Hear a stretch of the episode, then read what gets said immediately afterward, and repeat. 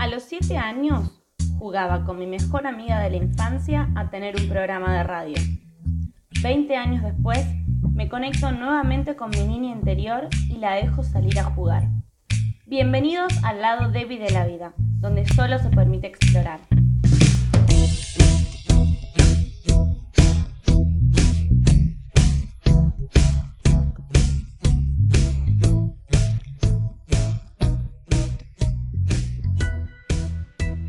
En el capítulo número 3 de El lado débil de la vida voy a charlar con Patricio López Salazar, licenciado en Psicología de la UBA.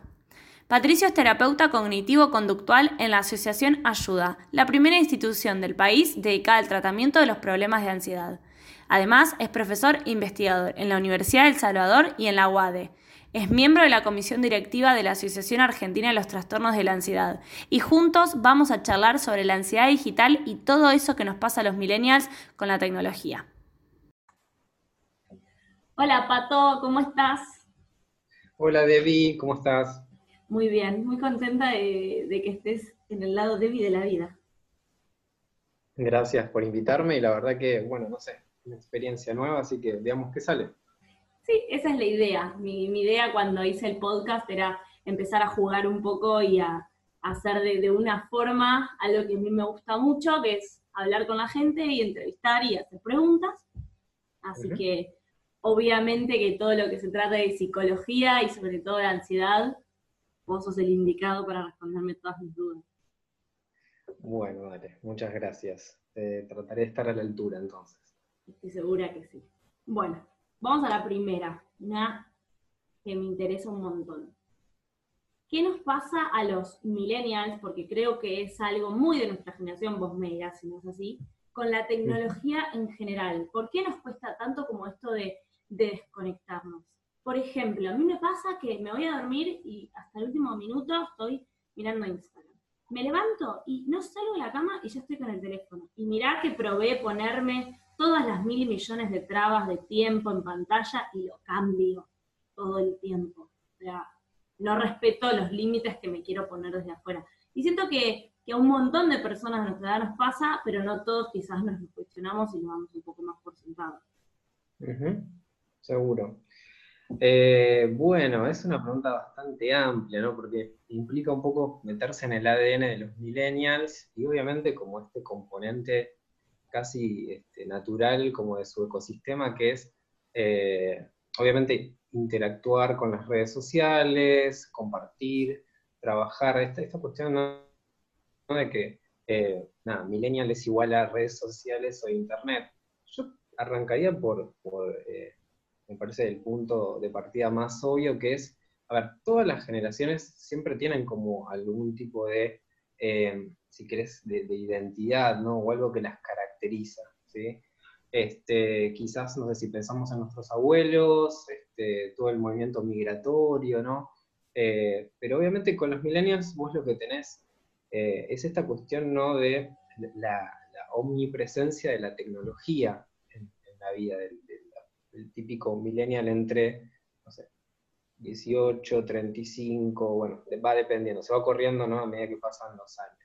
Sí, ya eh, los de 18 ya son los anteriores, nosotros ponele que... Claro, sí, sí, se va corriendo año a año. Sí, hoy ponele que somos los que tenemos entre, no sé, creo que debe ser 25, sí, no, yo ya tengo 27, ponele entre 20 y 40 están por sí, Sí, Una cosa así. Eh, pero a ver, una, sí, una característica de los millennials que, de vuelta, me parece que se traslada obviamente al resto de la sociedad, pero ellos son como los, primeros en eh, mostrar, si querés, este nuevo rostro, es que, digamos, con ellos la tecnología, ¿no? Eh, dejó de ser como un mundo separado, ¿no?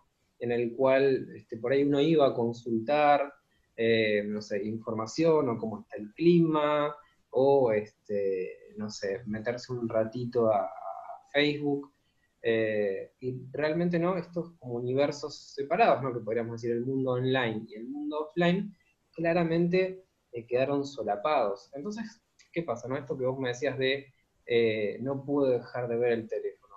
Y en algún punto, ¿no? Para, para, lo que es la mentalidad más millennial, y ni hablar la generación Z, ¿no? Lo que se viene, es que en algún punto uno tiene esta sensación de que estoy como saliendo y entrando a mi vida, saliendo y entrando a mi vida, cuando las dos cosas son lo mismo, porque, eh, a ver, no es que no haya un componente adictivo en todo esto y seguramente podemos hablar más adelante, pero también hay que entender que este, este es el, como te decía al principio, es el ecosistema que habita este, el millennial y, ni hablar la generación Z, que es un mundo donde la, tecnología ¿no? y las plataformas en particular de socialización online están profundamente integrados con sus vidas, y sus relaciones, su trabajo, sus estudios, todo.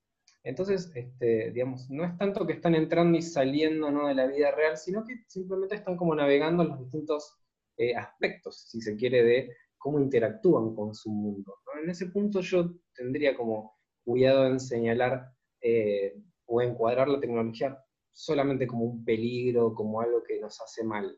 Este, me parece que también, de vuelta, es una parte en la que más, hoy más que nunca se desarrolla nuestra vida. Pero a mí me pasa, no sé, ojalá que la gente se sienta identificada un poco conmigo, que tengo un montón de recuerdos, porque lo viví, esa etapa previa al boom tecnológico, en el que disfrutaba un montón de leer un libro, de no hacer nada. Y ahora me cuesta un montón y me tengo que obligar a generarme esos espacios. Por ejemplo, la, idea del podcast me surgió una semana que dije, ¿sabes qué? Ya terminé de ver la serie que quería mirar y dejo de mirar Netflix y sentí que mi, que mi cerebro se, como que se despertó, se empezó como a, no sé, como que todo lo de afuera empezó a tener otro efecto que cuando estoy con una pantalla siento que mi cerebro está como dormido. Seguro. Bueno, sí, ese es el costado, si querés, más oscuro de, las nuevas tecnologías o las redes sociales, que es esta cuestión de la gratificación inmediata, ¿no? O el corto plazo en el que nos meten, ¿no? Siempre uno puede estar 10 minutitos más en Instagram, o 10 minutitos más en Twitter, o ver algún videito más sugerido de YouTube. Y efectivamente uno empieza a tener esta sensación de que, bueno, ¿quién está en control acá? ¿Yo o el celular? ¿no? ¿Yo o el teléfono? Este, sí, ese fenómeno claramente, este, de vuelta, ese es un viejo fenómeno con un nuevo maquillaje, diría yo. ¿Por qué? porque las personas siempre estuvimos en este negocio del autocontrol, ¿no? En esta cuestión de sacrificar lo inmediato por algo más grande, ¿no?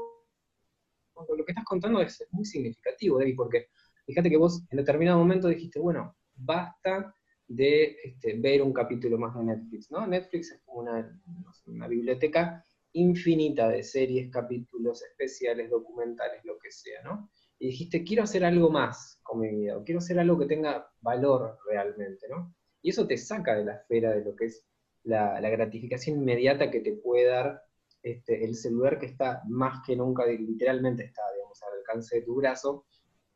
Este, y en ese sentido, te digo, sí, la tecnología ofrece como estos desafíos eh, de autocontrol, autocontrolarnos, eh, regularnos a nosotros mismos, eh, establecer una agenda del día, pensar qué queremos hacer con nuestro tiempo, ¿sí? ¿Qué propósito tiene el día de hoy, qué propósito tiene esta semana, de qué se va a tratar este año, de qué se va a tratar mi vida. Eh, y, la, tecnología, como podría haber sido, no sé, hace 100 años otro tipo de, vicio o pasatiempo, siempre pueden ser un obstáculo ¿no? para este, justamente no caer, digamos, en, las manos del placer inmediato ¿no? o la distracción. Pato, venimos hablando un poco de que tenemos que naturalizar este nuevo ambiente en el que vivimos y en el que convivimos con respecto a la tecnología, pero tengo una preocupación. ¿Cómo sabemos cuando sobrepasamos este límite de, lo, normal o, lo esperable de nuestro uso? Más que nada porque cuando yo hacía la investigación de, de, para mi libro, hace ya un par de años atrás, en 2016, en ese momento ya se estaba hablando de que había alrededor del mundo, sobre todo creo que era en en el Reino Unido había clínicas de rehabilitación para, para personas con, problemas de adicción tecnológica. Sé que eso es un caso extremo, pero ¿cómo podemos saber y medir nosotros mismos? Perfecto, bueno, tengo una respuesta así como muy corta y una respuesta un poco más larga. La respuesta corta, Debbie, es que eh, obviamente la adicción a las nuevas tecnologías o a las redes sociales o los videojuegos eh, son una adicción comportamental, esto está reconocido, digamos, por, lo que son las, este, por lo que es, digamos, el estudio de la salud mental y la psicopatología, pero es muy poca gente la que cae en esa categoría, ¿no? Es un 3-4% la gente que realmente no eh, encuentra su vida paralizada o interferida o, es tan grande el malestar que es necesario intervenir, hacer un tratamiento. ¿sí? Este, por eso te decía, ¿no? Eso sería como la respuesta corta. El resto de la gente, bueno, hace un uso más problemático, menos problemático, ¿no? De vuelta, no tiene más control, menos autocontrol, pero está dentro de la esfera, digamos, de, podríamos decir, lo normal, ¿no?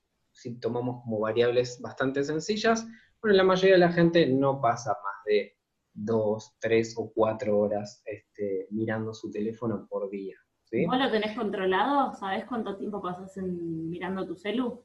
Sí, claro. De hecho, es, es, es, una, es una herramienta muy práctica para, para todos los que están escuchando, para vos, para quien sea, que es eh, utilicen este, algún, alguno de estas este, digamos, eh, herramientas que traquean, ¿no? que monitorean la cantidad de uso que uno tiene con el celular y en qué usa el celular además. ¿sí? Pero ponele, ¿Cómo? Ponele, yo lo tengo, yo sé cuánto tiempo, es más o menos entre 3 y 4 horas diarias. Ahora estoy intentando bajarlo. Pero yo lo miro, pero no le presto atención, no me, no, no, es que me genera algo y que digo, uh, pueden pasar 10 horas y digo, sí, 5 minutos, uy, no, pero no, no me mueve la aguja. Por eso, por eso te decía, como la gran mayoría de la gente está en ese rango, ¿sí? Sabemos, tenemos una idea general de que hasta dos horas de teléfono diario, ¿sí? De, de pantalla diaria, tiene un propósito, ¿sí? De vuelta, ¿no? No te olvides que a través del teléfono, no sé, hacemos nuestro home banking, vamos a estar respondiendo un mail importante, hablamos con, no sé, nuestros seres queridos, nos vamos a estar distrayendo con algún artículo o un juego, lo que sea. Este, el tema sí es, me parece, por eso te decía, la, respuesta más larga es, ¿qué pasa con el uso problemático? Porque el uso problemático no es patológico en sí mismo, ¿sí? pero de vuelta, es buena parte de, lo que la gente se queja es esto, ¿no? Cuando uno empieza a tener esta sensación de que eh, es más la tecnología o la naturaleza quizás hasta adictiva de la tecnología la que está a cargo y yo empiezo como a perder espacio o empiezo a, ¿no? a sentir que, no sé, este día no se trató de nada más que de, de, yo estar mirando la pantalla o estar viendo un video más de YouTube que no me sumó nada o, este, no sé, viendo más y más fotos en Instagram. Me parece que ahí eh, apuntas vos, ¿no? A, como todo ese tiempo que te roba el celular de cada claro, día. Claro, ¿Qué es eso? Que digo, uy, me miré cuatro capítulos de, Netflix y, no sé, ponerle que fueron 40 minutos y, y, todo este tiempo lo perdí.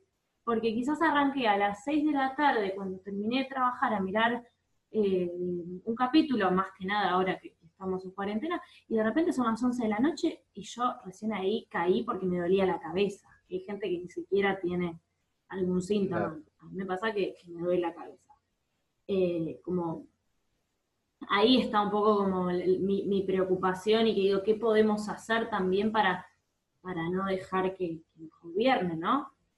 Que no sea más la, tecnología la que nos diga lo que tenemos que hacer que nosotros. Sí, sí. Sí, yo creo que en eso, bueno, hay, como muchas alternativas. Obviamente tener cierta, eh, lo que se llama alfabetización digital, ¿no? Saber que, por ejemplo, esto, ¿no? Que las tecnologías están bastante, Netflix con sus algoritmos, de hecho el, algoritmo de Netflix es uno de los más perfeccionados actualmente, eh, o lo mismo pasa con Instagram, o con Twitter, o Google en general, digamos, estas empresas, ¿no? Eh, eh, tienen, digamos, a, su disposición muchísima información que van a usar para tenernos atrapados y atrapados, ¿sí? De hecho, el CEO de Netflix dijo que uno de sus grandes competidores no es Amazon, no es este, HBO, es el hecho de que la gente duerme, ¿no? Y uno dice, bueno, la verdad que no deberías competir con el hecho de que la gente descanse. Este, Justo eso es lo que te iba a decir, que había escuchado eso y es, zarpado. Es una, locura, es una locura, pero al mismo tiempo ellos se dan cuenta de que la gente pierde horas de sueño, ¿no? Este, y cómo, cómo hacer para, para jugar un poquito más con eso. Este, pero vuelvo al principio, ¿no? Yo creo que, a ver, el, framing, ¿no? Esta cuestión de encuadrar a, la tecnología como adictiva en sí misma, eh, tiene un costado perjudicial, ¿no? Porque, eh, si, a ver, si vos estás como adicto a la tecnología, bueno, tus opciones son muy pocas, ¿no? Como, o, bien eh, no puedes hacer más que sentirte culpable o entrar en abstinencia, ¿no? Y empezar a, forzarte a vos mismo a hacer cosas que por ahí originalmente no querés. Yo creo que siempre, este, y esto incluso para pensar en, maneras de salir de esta cuestión de perder tiempo, eh, tenemos que pensar en la tecnología como herramienta. El framing tiene que ser de herramienta, ¿sí? Porque cuando vos pensás a la tecnología como herramienta, lo que haces es devolverte a vos mismo, ¿no? La sensación de control, la sensación de agencia, le decimos los psicólogos, de que, bueno, de que esta tecnología, este teléfono o esta compu es tuya y vos haces las elecciones y vos podés examinar las consecuencias y en base a eso modular el uso que haces, ¿no? Y obviamente controlar el abuso, ¿sí? En el futuro creo que las intervenciones tienen que moverse de más de, una mentalidad de, adicción hacia una mentalidad de herramienta. De vuelta, insisto, una herramienta que es sumamente atractiva y que es sumamente poderosa porque conoce los secretos, digamos, de los botones y palancas que, nos mueven, pero, pero no obstante que uno tiene, digamos, margen para ir para, para maniobrar. Por ejemplo, con esto, ¿no? Examinando cuánto tiempo uno usa estas tecnologías, eh, lo, que, lo que hablamos al principio, David, que es examinando, por ejemplo, bueno, este, el corto plazo versus el largo plazo, ¿no? sabemos que este, todas estas tecnologías son cortoplacistas, ¿sí? ofrecen gratificación inmediata, pero las personas desesperadamente necesitamos del largo plazo, necesitamos de un propósito, necesitamos de que nuestra vida tenga sentido más allá del, siguiente minuto, de la siguiente hora. Entonces creo que eh, ahí hay un espacio ¿no? como importante de reflexión con uno mismo en términos de este, justamente pensar qué quiere hacer uno con la tecnología como con un montón de otras cosas que hacemos, ¿no? Pero ahora me viene una duda, porque vos me hablas del corto plazo, de esta satisfacción inmediata, pero puede ser que nos acostumbremos a esa satisfacción inmediata que, nos da el teléfono y después que queramos, eh, ¿cómo que se dice?, traspasar esa, eh, esa gratificación inmediata al resto de nuestra vida. Como, no sé, me quiero comprar, bueno, me lo compro ya, eh, ahora. Es una pavada, pero como un ejemplo que, me, pasa a mí. Me entró una plata por Mercado Pago. Y con esa plata me quiero comprar cosas para mi departamento. Pero el Mercado Pago no te da la plata ya. Tenés que esperar casi un mes. Y la ansiedad me mató, porque ya tengo todo el carrito de Mercado Libre lleno. Y, y estoy esperando y sigo esperando y todavía la plata no no me no entra. Cuando después comprar es en un clic, en un clic, en un toque de, pantalla. Sí, sí. Bueno, muchos se, ha escrito sobre esto, ¿sí? Eh, la cultura de la inmediatez, o sea, está presente y claramente está, está presente, digamos, en, nuestra relación con la tecnología. Eh, te insisto en este punto, ¿no? De vuelta, ¿cómo maneja, por ejemplo, uno su presupuesto? ¿Cómo maneja uno sus recursos, su dinero, para qué lo usa, ¿no? Eh, ¿Qué estás comprando? ¿Realmente lo necesitas? Son todas preguntas que tienen que entrar al menos en la conversación con uno mismo. Eh, la tecnología nunca va a reemplazar esa, conversación, no la va, ni siquiera te va a incentivar a, que la tengas. Todo lo contrario. Eh, y en ese punto sí creo, creo que tenés razón, David, que tenemos que estar como educados y alertas del uso que le damos a esta herramienta, muy poderosa, pero como toda herramienta poderosa también puede volverse en nuestra contra. Sí, y que por ahora solo venimos charlando porque siento que también es todo un mundo aparte. Ahora estamos hablando de la tecnología como el aparatito y cómo lo usamos, pero si nos metemos en, todo lo que sucede en el mundo virtual, se abre una puerta terrible. Y sí, y sí, porque a ver, si hablamos de la cultura de la inmediatez o la cultura, digamos, de la gratificación inmediata, bueno, fíjate, ya estamos hablando de cómo una persona maneja sus finanzas, cómo una persona, no se maneja, este, de vuelta, ¿no? Lo que, lo que ganó trabajando. Pero también podemos hablar del mundo de las relaciones, que es cómo una persona se orienta en el mundo de vincularse con los otros. ¿Va a primar la, va a primar la gratificación inmediata o va a primar algo que tenga como más sentido, ¿sí? que, te devuelva más de lo que vos pusiste? Eh, volvemos a lo mismo, eh, esta cultura de la gratificación inmediata, en lo académico, ¿sí? ¿Cuántos, ¿Cuántas consultas tengo yo de chicos que no pueden dejar de ver el celular, no pueden dejar de pasar tiempo jugando a los videojuegos, cuando de repente delante suyo los está esperando su futuro, ¿sí? Que son sus estudios, que son, eh, no sé, aquello que, se propusieron este, perseguir en términos de una carrera y, de hacia dónde quieren que se mueva su vida. Vamos a ver que en todo esto, ¿no? Este, la cultura de la gratificación inmediata, para la cual, de vuelta, la tecnología ofrece una plataforma muy, pero muy tentadora, este, de repente se pone en contra del individuo. Claro. Y Pato, esto seguramente vos lo escuchaste y vas a saber un poco más que yo, eh, que dicen que, dos horas antes de irse a dormir está bueno apagar el teléfono y no tener pantalla. A mí es imposible, me cuesta un montón. Es cierto que puede tener como consecuencias, eh, pero quizás es más neurológico, pero digo a nivel psicológico, este uso de la tecnología hasta antes de irse a dormir. Eh, sí, sí, en ese punto la verdad que la, investigación es como bastante concluyente. Eh, en particular con el tema de los hábitos de sueño, ¿sí? Eh, o sea, vos pensás que cuando vos mirás una pantalla, ¿sí? tu cabeza está, o sea, la cabeza entra en un modo de este, hiperestimulación. Entonces, ¿qué pasa? La cabeza lo que está entendiendo es que está resolviendo tareas, que está aprendiendo o que está interactuando con algún sistema complejo. Claramente esto es antagónico a eh, el, hecho de eh, relajarse, ¿sí? el efecto, si quieren, de, sedación, cuando uno se tira en la cama a dormir. Eh, no es la mejor idea del mundo terminar el día con una pantalla en la mano, no es la mejor idea del mundo, porque vas a tardar más en dormirte, ¿sí? o probablemente el sueño sea de peor calidad.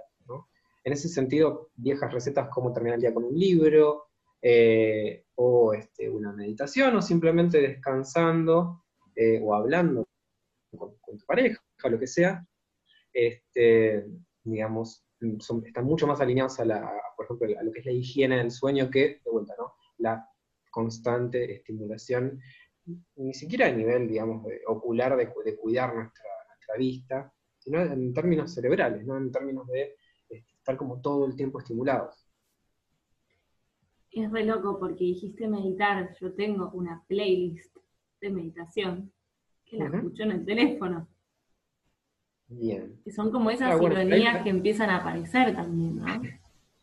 Pero bueno, porque esto tiene que ver con, lo que estamos, venimos charlando, que es, de vuelta, la tecnología es buena y es mala. O sea, son, de vuelta, es una creación del ser humano y en ese sentido es un arma de doble filo puede ser usada a favor nuestro como herramienta, ¿no? Como hacemos hace un rato, o puede ser de vuelta, ¿no? Como eh, pensada más como este, algo adictivo, algo problemático, algo que se vuelve en contra nuestra. Eh, de repente, si uno usa alguna aplicación, ¿no? O lo que vos contabas, una playlist que te ayuda a meditar, a descansar y que ya está programada para que, no sé, en 30 minutos se apague, bueno, bienvenido sea. ¿sí? De hecho, a ver, en los tiempos que corren, la tecnología es un gran aliado de, que las personas puedan sostener su terapia. ¿Qué sería la salud mental de tanta gente si no tuviéramos Skype eh, o Zoom o lo que se les ocurra? Entonces, de vuelta, ¿no? Siempre hay que ver, bueno, es una herramienta para qué la estamos, que estamos usando con qué propósito, ¿sí? Y de vuelta, ¿no? Es esta cuestión, te decía David, devolvernos ¿no? sensación de control, devolvernos sensación de agencia con la tecnología, pensándola como una herramienta. Y, en ese sentido sí tener una conversación con uno, con los demás, bueno, como estamos teniendo ahora, que es, bueno, ¿para qué queremos usar estas herramientas increíbles, extraordinarias, ¿no? que, esta época abrió para nosotros. Sí. Y Pato, metiéndonos un poquito más en lo que es lo que pasa dentro del, mundo tecnológico, yo me acuerdo que, vos fuiste el que me nombró por primera vez el FOMO, el Fear of Missing Out. Sí. ¿Qué es? Si querés como contarme un poco más en, profundidad de, lo que yo toco de oído. Claro, claro. Bueno, el FOMO, que ahora tiene su versión antagónica, que se llama el HOMO. No sé si lo conoces. No, ese no había escuchado hablar. Se llama el Joy of Missing Out. Ah.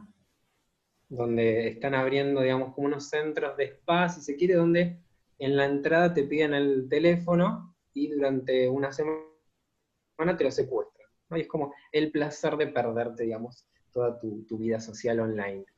Este, pero bueno, volviendo a lo que me contaba, a lo que me preguntabas del FOMO, eh, el FOMO es una expresión de la ansiedad, es una expresión justamente de, eh, de, vuelta, ¿no? de esta dinámica, quizás su lado más negativo, que es, me estaré perdiendo de algo, eh, respondieron mi mensajito, no sé, alguien publicó algo, ¿Qué, piensan los demás de lo que yo publiqué o posteé?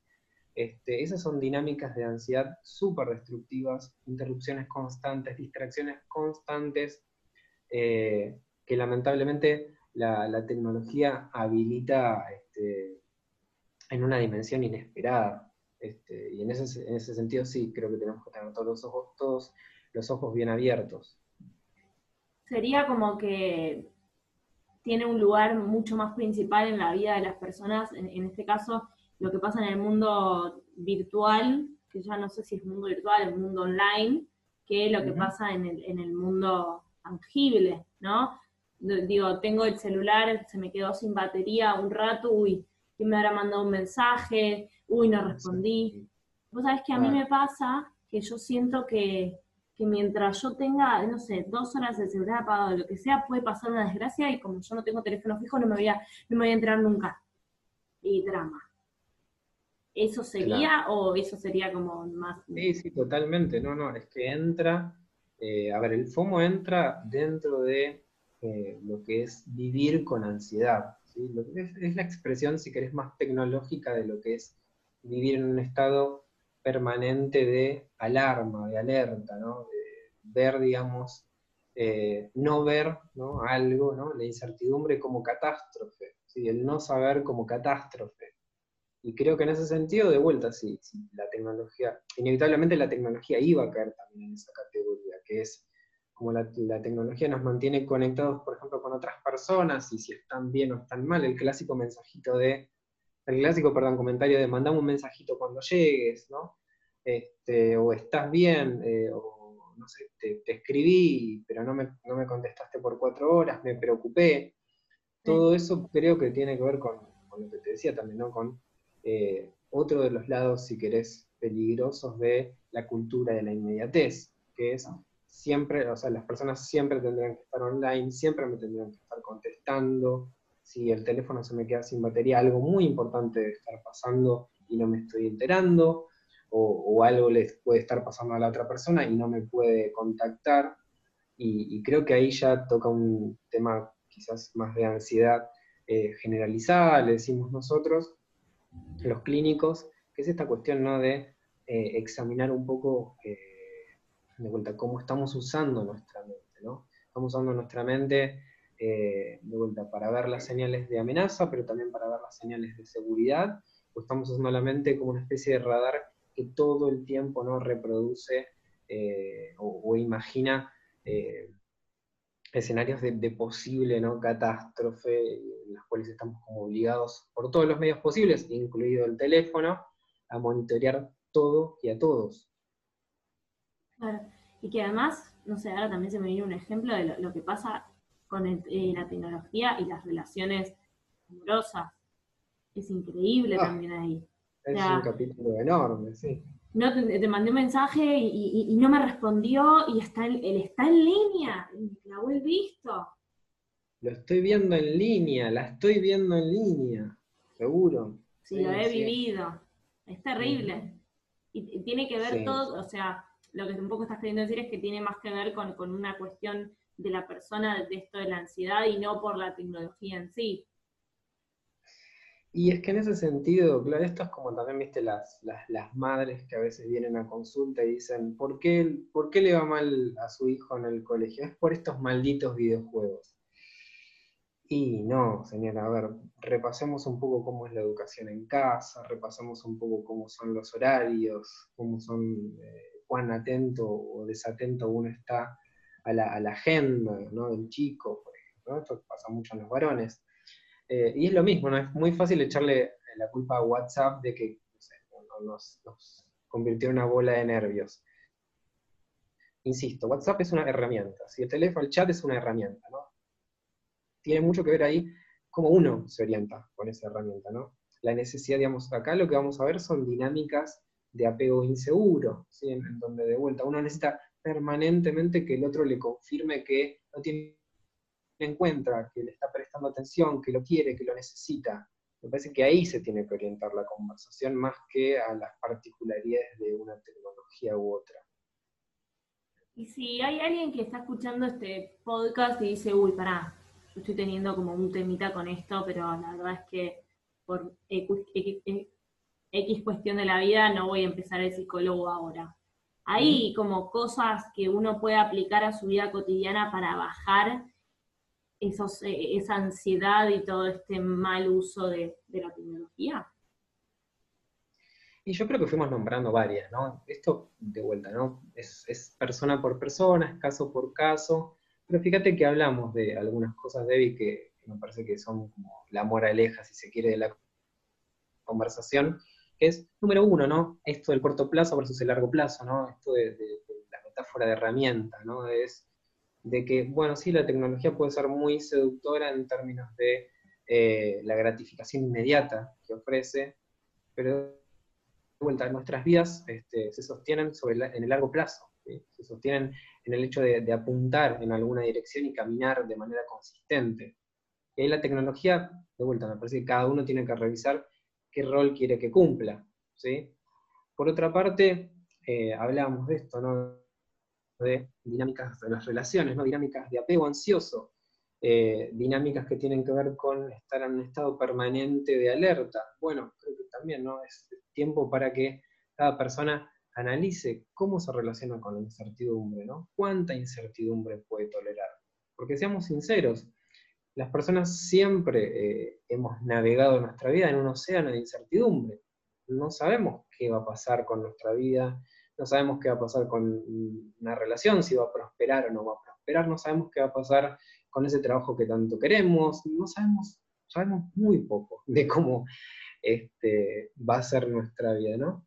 Y frente a eso, ¿qué pasa? Bueno, las personas queremos más control, queremos controlarlo todo, y el teléfono por ahí promete ese control, pero es lo que se llama la ilusión de control. En definitiva, es, un espejismo entonces creo que aprender a soltar, ¿no? Un poco el teléfono, literalmente, no físicamente, pero también mentalmente, ¿no? Como esta cuestión de tener todo bajo control, tener todo monitoreado, eh, estar al tanto de todo y de todas las cosas que pasan alrededor mío, ¿no? Creo que ahí eh, hay mucho espacio para que eh, cada uno reflexione, ¿no?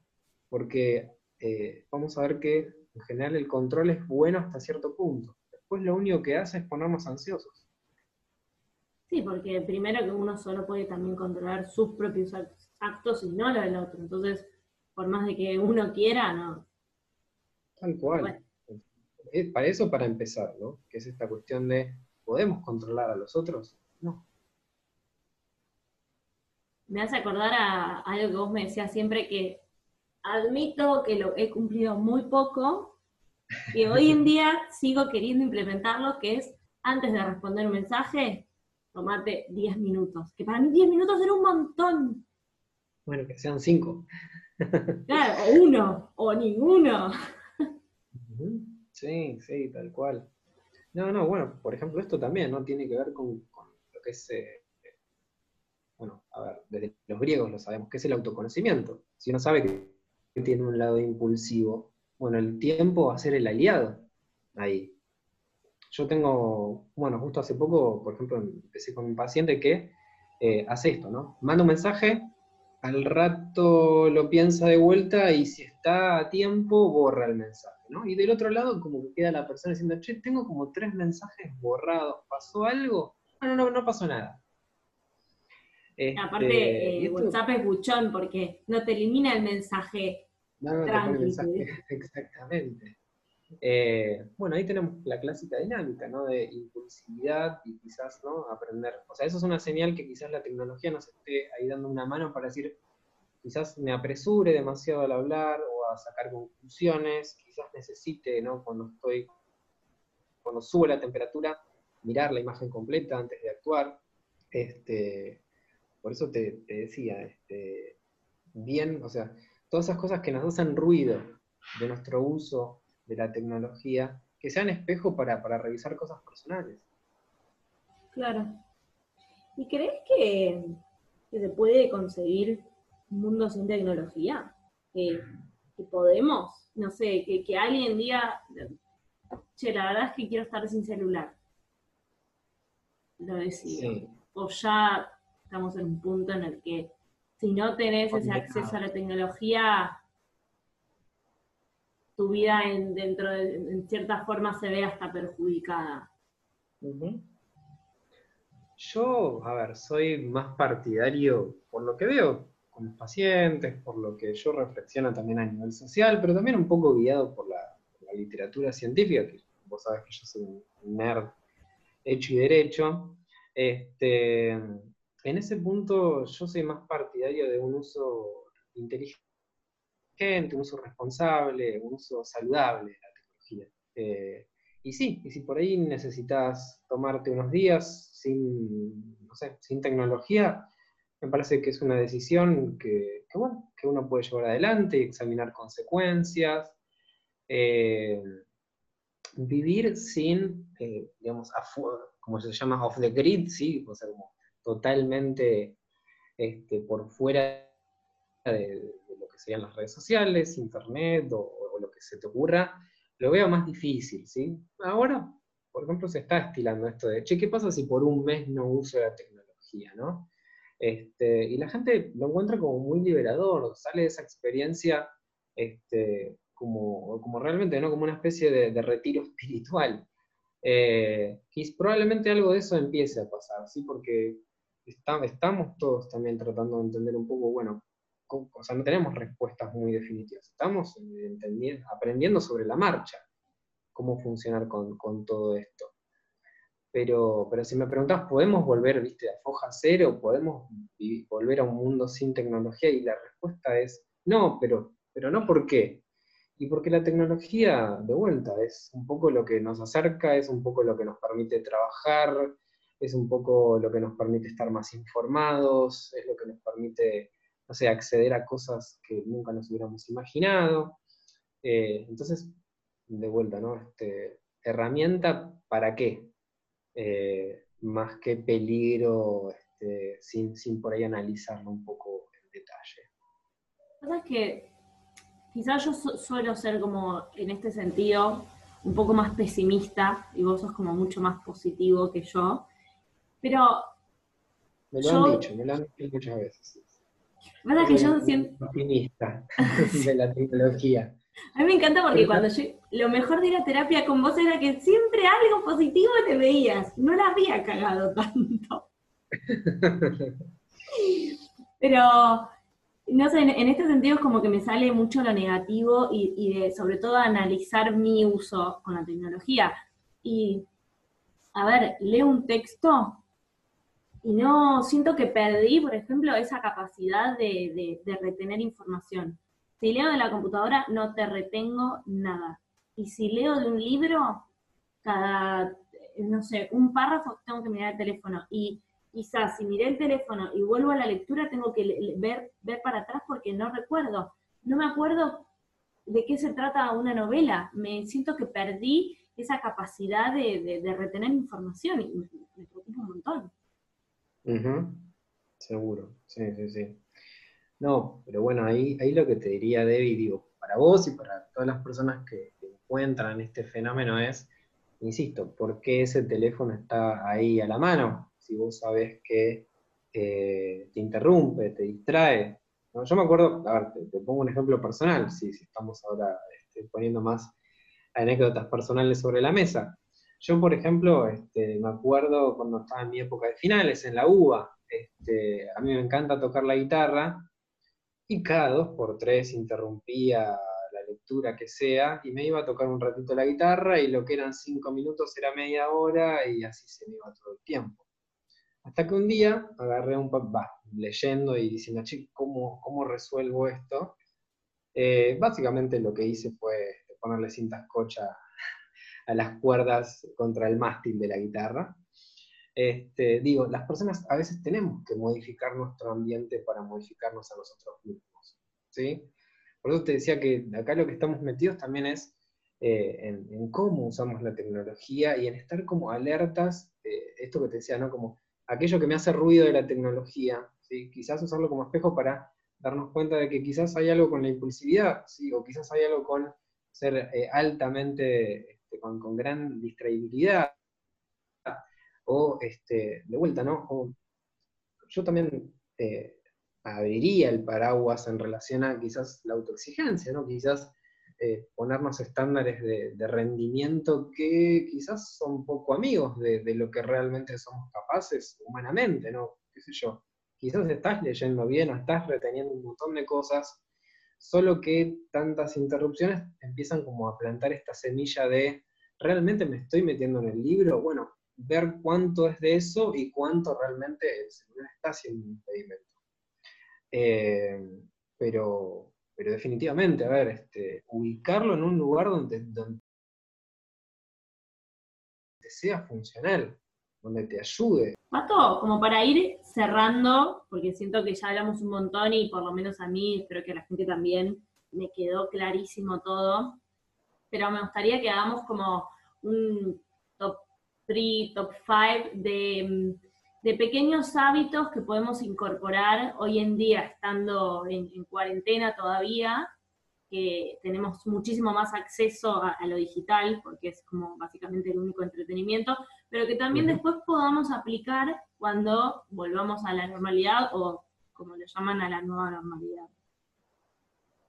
Bien.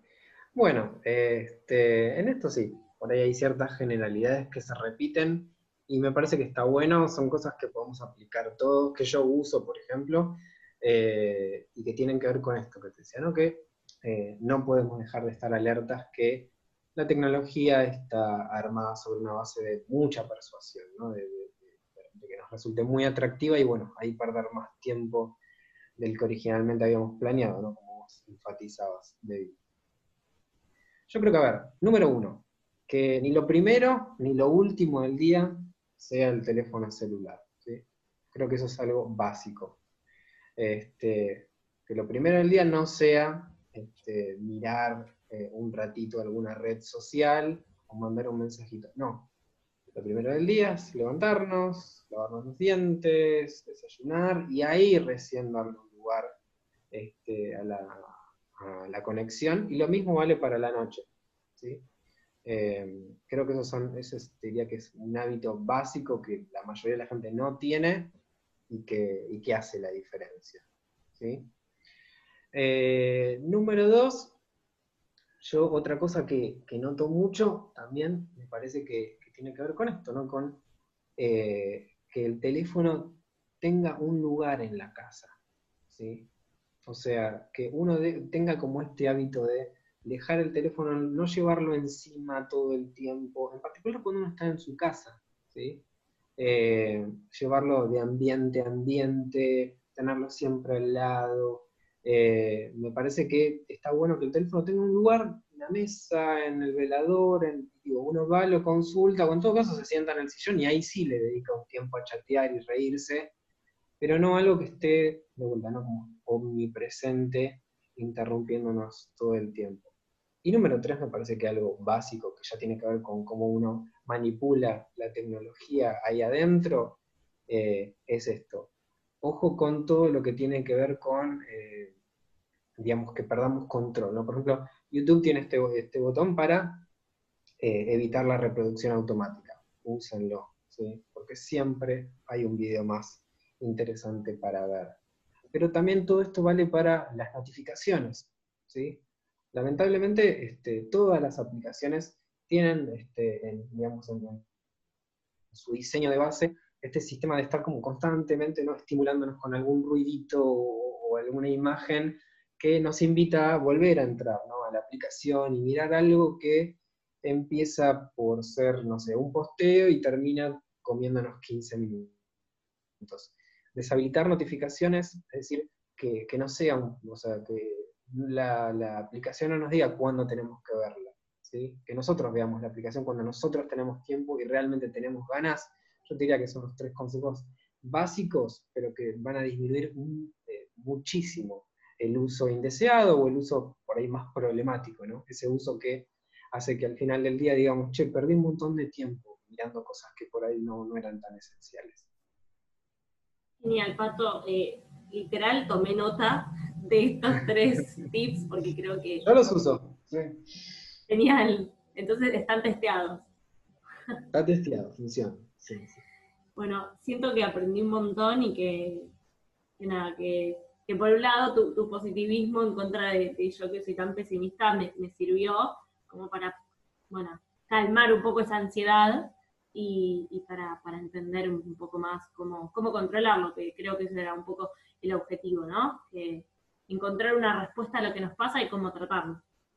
Totalmente. Igual, viste, un segundito te interrumpo, David, que es, he sido, sí, acusado de optimismo varias veces con respecto a todo lo que es el estudio de las redes sociales y la tecnología. Yo creo que más bien soy realista, no, creo que soy optimista. Lo que sí eh, alerto siempre es la, mirada pesimista, que es la mirada predominante. Si uno examina como las consecuencias últimas, uno debería o abandonar la tecnología o sentirse eternamente culpable por usar la tecnología. Y ahí es donde yo me preocupo y digo, no, no, no, para, ¿hay alguna alternativa? Hay, claramente. Creo que no, Lo que queda claro es que está y que es de fácil acceso también. no es que... Sí, implica simplemente usar un poco la cabeza. Sí. Tato, mil, mil gracias. No, gracias a vos, Debbie. Un placer. Siento, ¿eh? siento que hice terapia. no, no sé si tanto. Pero, bueno, te, repito, muy buenas las preguntas y creo que sí, que este, podemos conversar de un tema que, que nada, que me interesa a mí, te interesa a vos y que debería interesarle a todo el mundo, ¿no? Porque este es el mundo en el que vivimos. Exactamente. Bueno, te mando un beso grande. Beso grande, gracias.